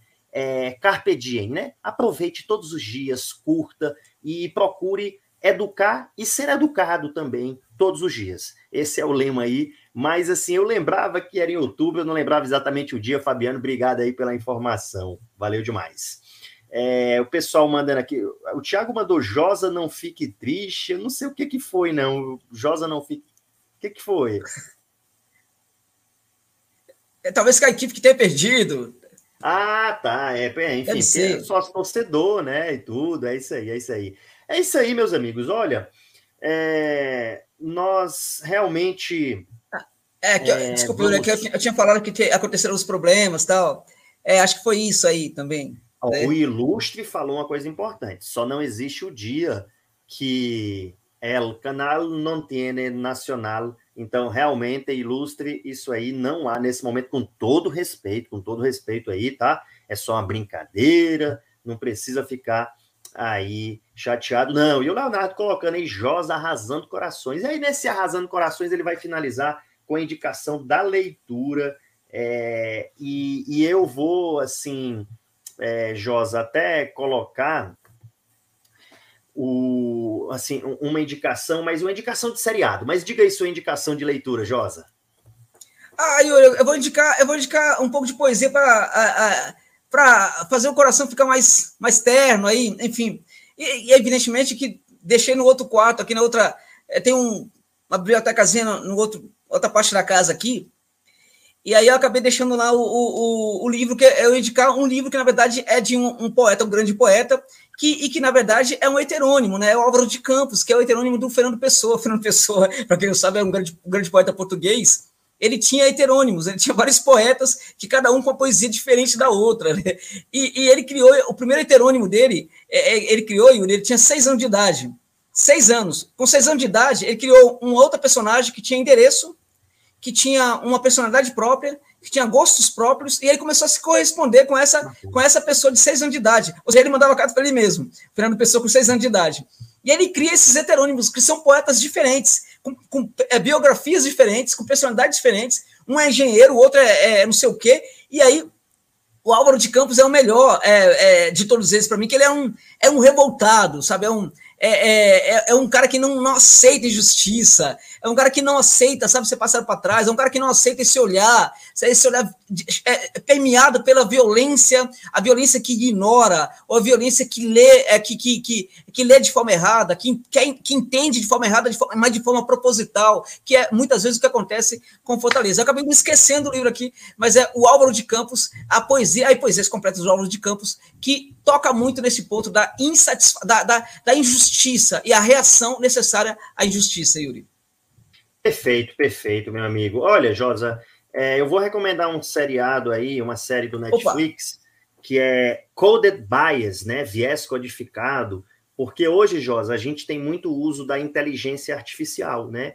É, o uso certo. da inteligência artificial, reconhecimento facial, você tem tudo reconhecimento facial. E existem várias deturpações, a gente falou de discriminação aqui hoje, Josa.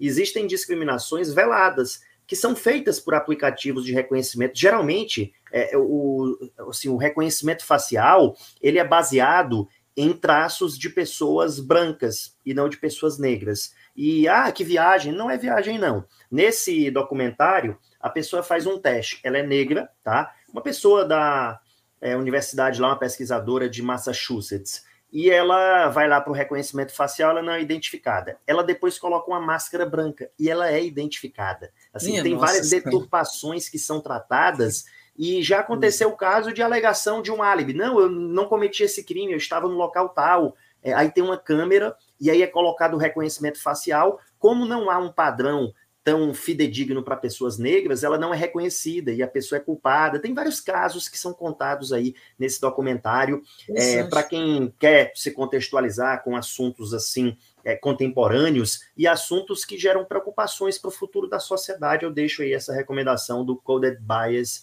é, um documentário bem bacana. Mas legal. Então, valeu, Josa. É, amanhã, então, temos aí o Elas Tem Razão, entrevistando o Marcelo Paes. E temos na quarta-feira aí o pré-jogo, temos pós-jogo, e se Deus quiser, temos é, alegria e sentimento bom para comemorar, tá bom? Valeu, Josa, valeu aí todo mundo que acompanhou, estamos juntos. É assim, né, Yuri? Isso, isso, isso.